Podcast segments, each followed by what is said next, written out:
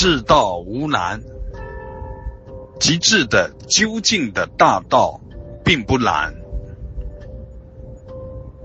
从来都是因为不能承担，无法直截了当的程序，无法当下即事，才需要有许许多多各种各样的方法。如果能够直下承担，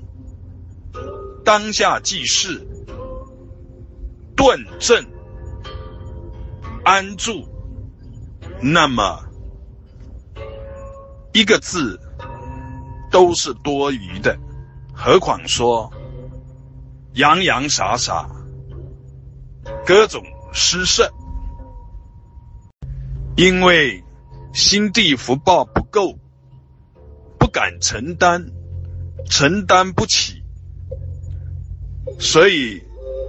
为了对治因为心地不够而伴行的贪嗔痴慢疑各种习气，所以就有千变万化的各种方法，而这些方法无非是为了能够使得当下承担，最终指向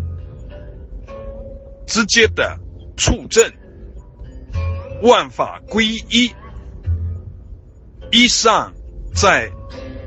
突破，在消融，所有的一切都是万法归宗。假传万卷书，真传一句话，任何内容都可以归结到简易上。真传一句话，对于佛法而言，也都是多余，一句多无，才是佛法的传承中的最后的景象。而究竟的传承是无传无相，只是方便说以心应心。